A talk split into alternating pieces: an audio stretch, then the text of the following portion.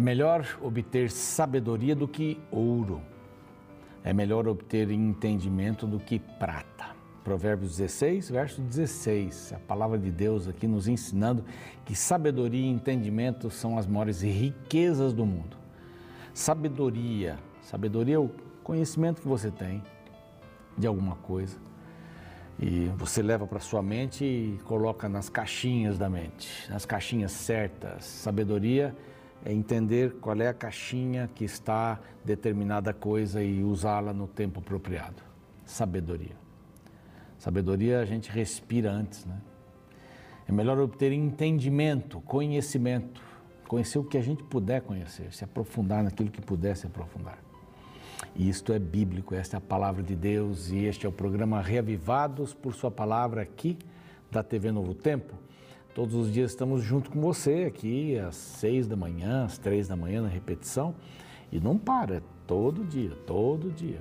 Um capítulo novo para você poder estudar, para você poder é, crescer espiritualmente.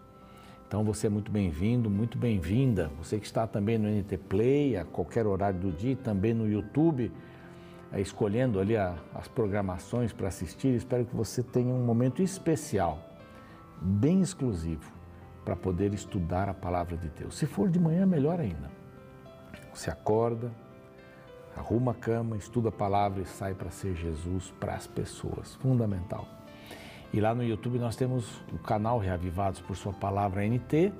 Temos muita gente que nos acompanha ali. Eu agradeço, mando meu abraço para você que escreve, que nos motiva, que dá só um alô dizendo: Olha, eu estou estudando. Tem gente assim: Estou com vocês desde.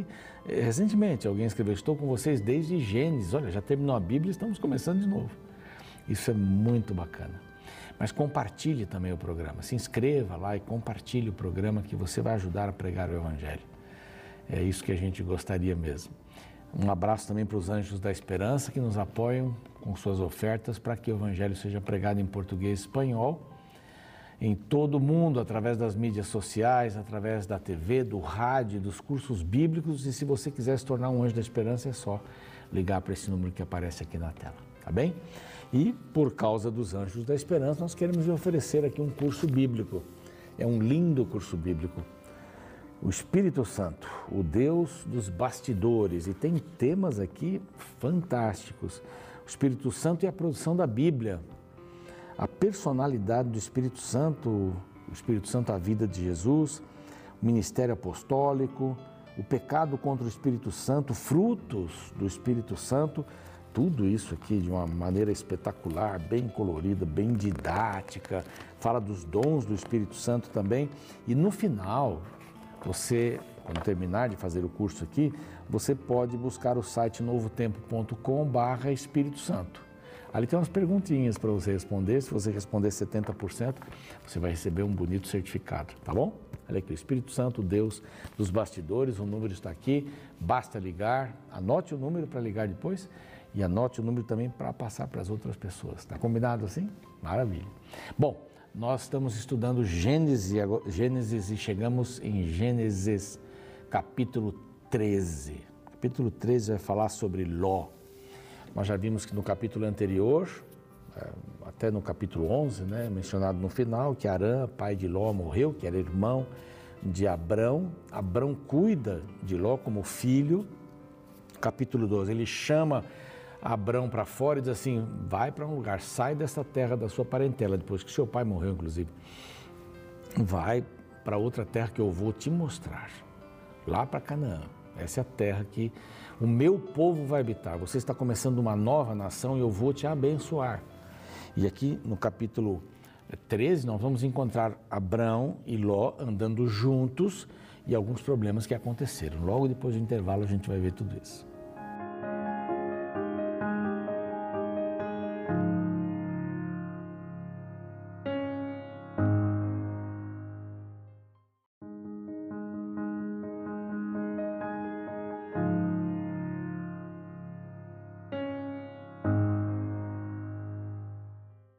Capítulo 13 de Gênesis. É um, é um capítulo muito importante.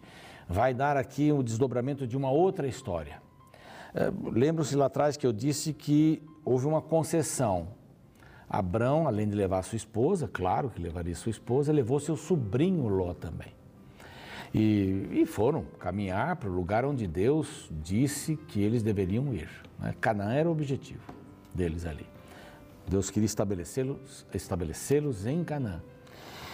Bom, no meio do caminho, eles passam pelo Egito. Eles, aliás, eles no meio do caminho não, eles vão lá para baixo, depois sobem para lá, para Canaã de novo. Mas eles vão para o Egito. E no Egito, medo de Abraão, medo. Então, quando a gente tem medo aqui, a gente acaba desconfiando de Deus. Desconfia de Deus, tem medo.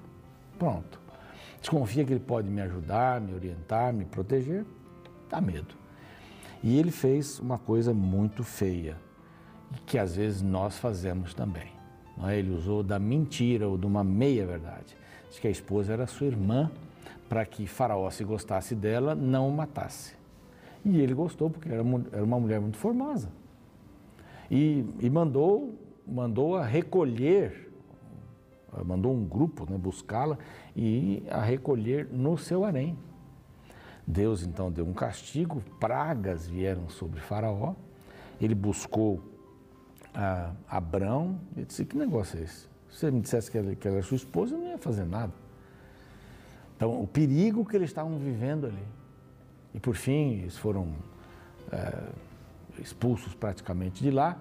Mas antes, quando Faraó estava com, com Sarai, não é?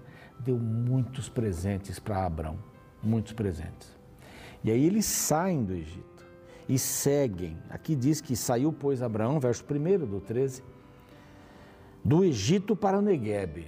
Negueb é aquele deserto tremendo. Não sei se você já viu um vídeo na internet, vale a pena ver aí no Google e dar uma procurada, imagem, o filme, o vídeo, é que o Negueb é seco, de repente as chuvas lá de cima parecem formam um rio e tiram a secura da terra, uma coisa extraordinária. Então ele foi para lá, saiu do Egito e foi para lá. Mas foi com Ló, claro, estava indo com Ló, seus sobrinhos, filho do irmão que morreu, Arã.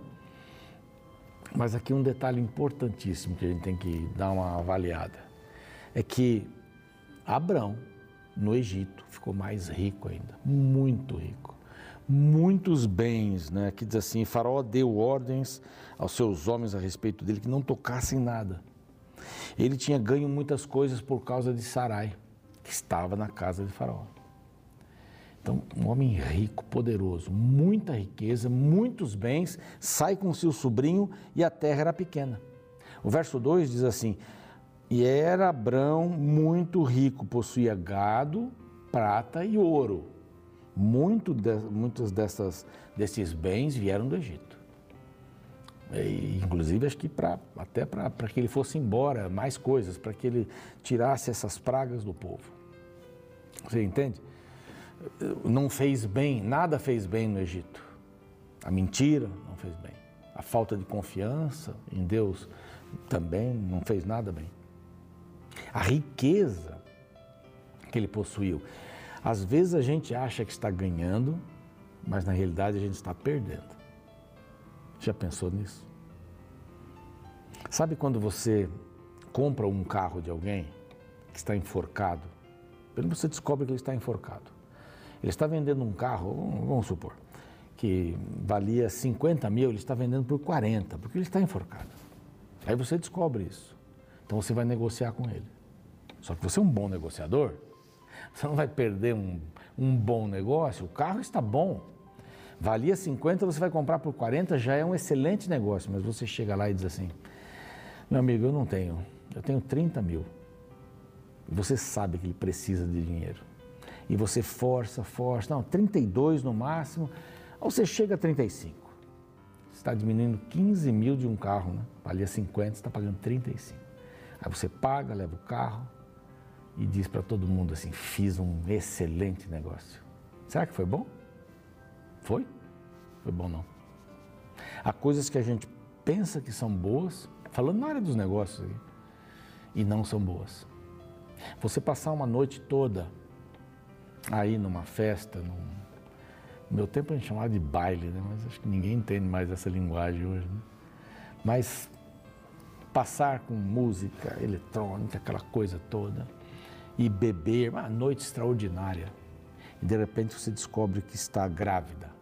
Você passou uma noite extraordinária e você não sabe de quem é o filho. Aí você pode abortar, o que pode acarretar um outro problema ainda. Aquilo que às vezes parece ser um ganho, é uma perda tremenda. Um, um, um, uma maconha, né? Eu ia dizer um nome, mas vamos falar direitinho aqui. Uma maconha, um cigarro de maconha, que lhe dá um barato.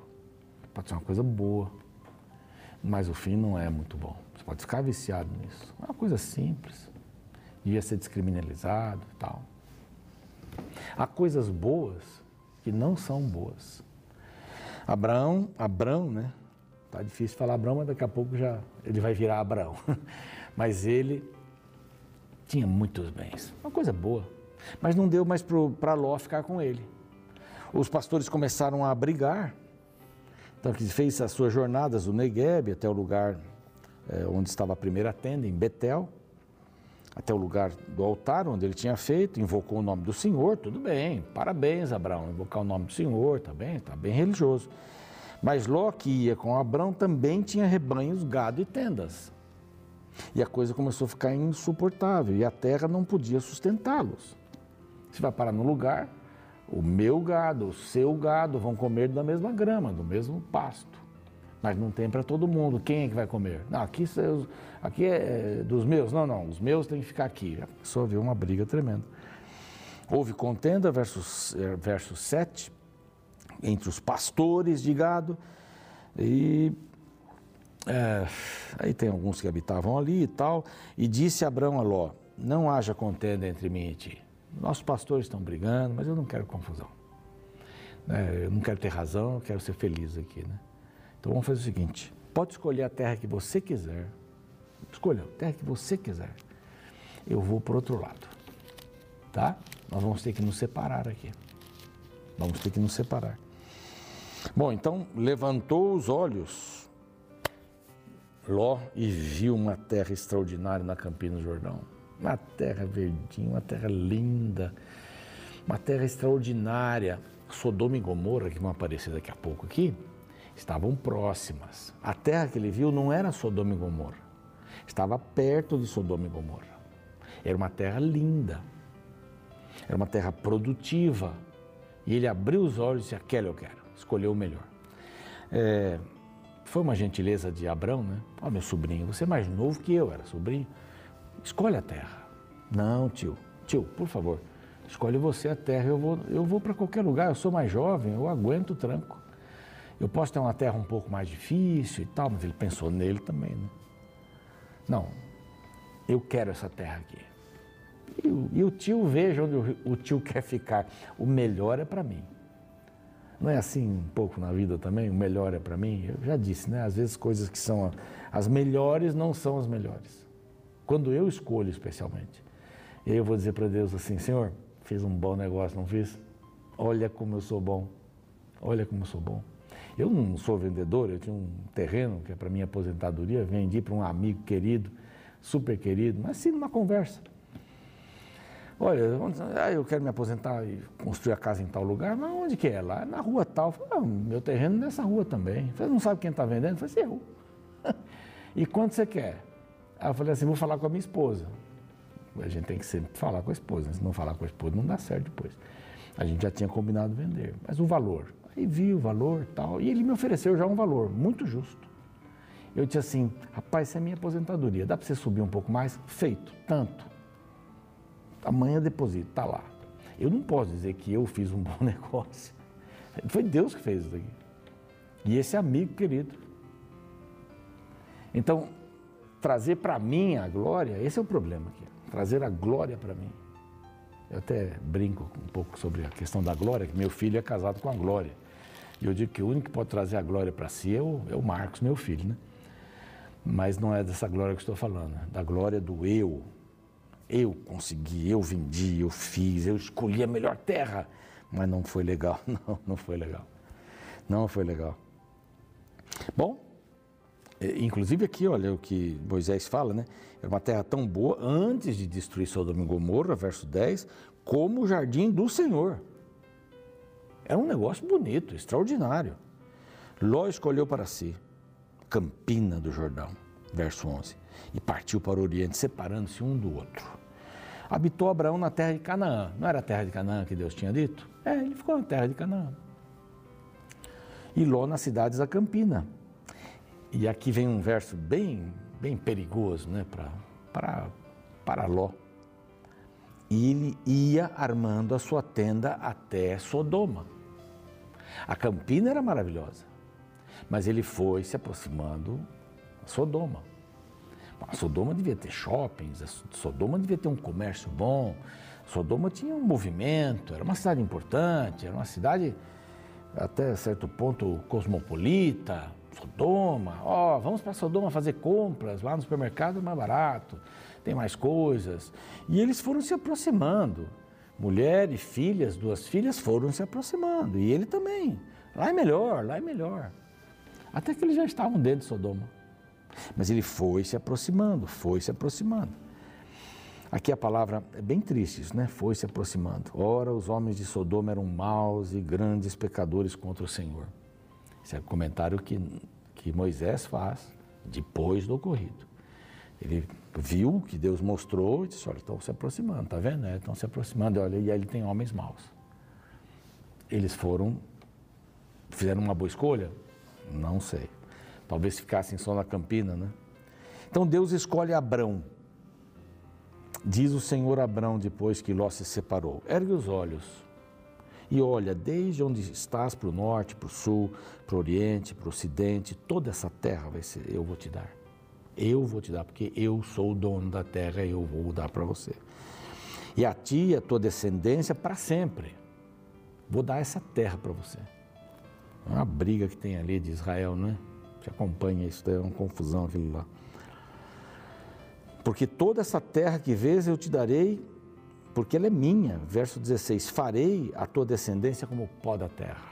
Aqui ele repete a promessa que ele fez lá atrás, lá no capítulo 12, verso 2 vou te abençoar, você vai ser uma grande nação. E que ele vai descendo detalhes. Deus estava alimentando Abraão. Abraão, você vai ser uma grande nação, não esqueça disso. Ele é o pai exaltado, é, o nome que, que é, é, dado a Abraão, né, o significado do nome, e não tinha filhos. Mas Deus vai dar o jeito, Deus vai fazer. Farei como o pó da terra e tal, e Abraão mudou as suas tendas para habitar no carvalhal de Manre, os carvalhais, né, havia vários, lá junto de Hebron, e levantou ali um altar para o Senhor. Um outro altar. Ele vivia levantando altares para o Senhor, né? Bom, essa terra o Senhor está me dando, então vamos celebrar esta bênção de Deus na nossa vida. Vamos celebrar esse momento com um altar. E o altar era um lugar que ninguém mexia. Ninguém tirava as pedras desse altar para fazer uma outra, um outro altar. Não importava de quem fosse aquele altar. Nesse caso era de Jeová, mas havia outros deuses ali e eles não mexiam. Era um, um juramento, era uma aliança, era um pacto, era um louvor construir um altar. E Abraão fazia muito isso desde cedo. Então nós vamos, vamos ouvindo a história dele e vamos vendo o desenrolar. Mas o que, que a gente aprendeu aqui rapidamente? A gente aprendeu que nem sempre aquilo que a gente escolhe é o melhor. Você pode fazer todas as contas, esse é o melhor. Você talvez não pergunta para Deus, né? Faz do seu jeito para dizer, Senhor, eu fiz um bom negócio. O que, que você achou, hein? Batendo palma aí para mim, né? Não, depender de Deus em todas as coisas, nos mínimos detalhes. Você está procurando uma companhia, um amor para a vida, um namorado, uma namorada, um esposo, uma esposa. Isso tem que ser um assunto de Deus. A faculdade que você vai fazer, o trabalho que você vai escolher, para onde vamos de férias, como vamos gastar esse dinheiro, quanto vamos gastar de roupa, quanto vamos gastar de lazer, quanto vamos. Deus tem uma parceria com você em todos esses aspectos nem sempre o que a gente acha melhor é realmente bom. Então, não vamos nos desligar de Deus, que sabe exatamente o que é melhor para a gente. Um mais dois, não, um mais um igual a dois, queria falar, um mais um igual a dois. Ok, está feito, Senhor, beleza, não precisa ajudar, porque eu já fiz aqui.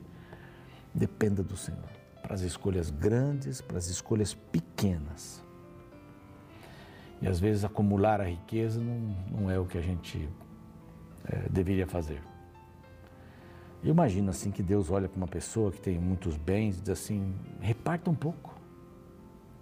É, crie mais vagas de trabalho para as pessoas na sua empresa. Facilite mais a entrada de outras pessoas. Treine pessoas que não têm qualificação. Ajude, estenda a mão. Deus tem um propósito para cada vida. Dê uma avaliada aí para ver se o que você tem é bom mesmo. Se você não precisa de Deus para ajudar você a administrar o que você tem ou o que você não tem. Deus vai encaminhar você. Tenho certeza absoluta. Vamos orar? Pai bondoso, que a tua graça esteja inundando nossa vida agora, para que a gente saiba que precisa depender do Senhor. Para as escolhas pequenas e para as escolhas grandes. E Senhor, ajuda-nos a saber o que de fato é bom. Bom é aquilo que pode me ajudar a andar até o teu reino Ruim é aquilo que me desvia do caminho do teu reino. Pode ser um casamento, pode ser um namoro, pode ser um negócio, pode ser a compra de um imóvel, de um carro, uma viagem. Pode ser a escolha da escola dos filhos. Pode ser bom à vista humana, mas que tal perguntarmos para o Senhor? Esse deve ser o segredo da nossa vida. Ajuda-nos, Pai, nesse sentido. Em nome de Jesus, amém. Uma história muito curiosa veio a público em fevereiro de 2014, quando um rapaz foi preso depois de forjar o próprio sequestro para extorquir a mãe, ganhadora de uma mega cena da virada. A vítima era faxineira de um hospital nordestino e havia participado de um bolão com os colegas. Ao todo, ela tinha ganhado por volta de 2 milhões de reais. O filho que estava no interior paulista ligou para a mãe dizendo que havia sido sequestrado e um amigo tinha vendido a casa e a moto para salvá-lo. Ela teria que restituí-lo no valor de 250 mil reais. A mulher suspeitou e chamou a polícia.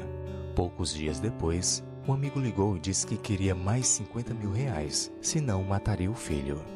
Os policiais indicaram que a vítima fizesse um depósito menor e rastrearam o saque. A mãe reconheceu o próprio filho nas filmagens do caixa eletrônico. O resultado é que os dois rapazes foram presos.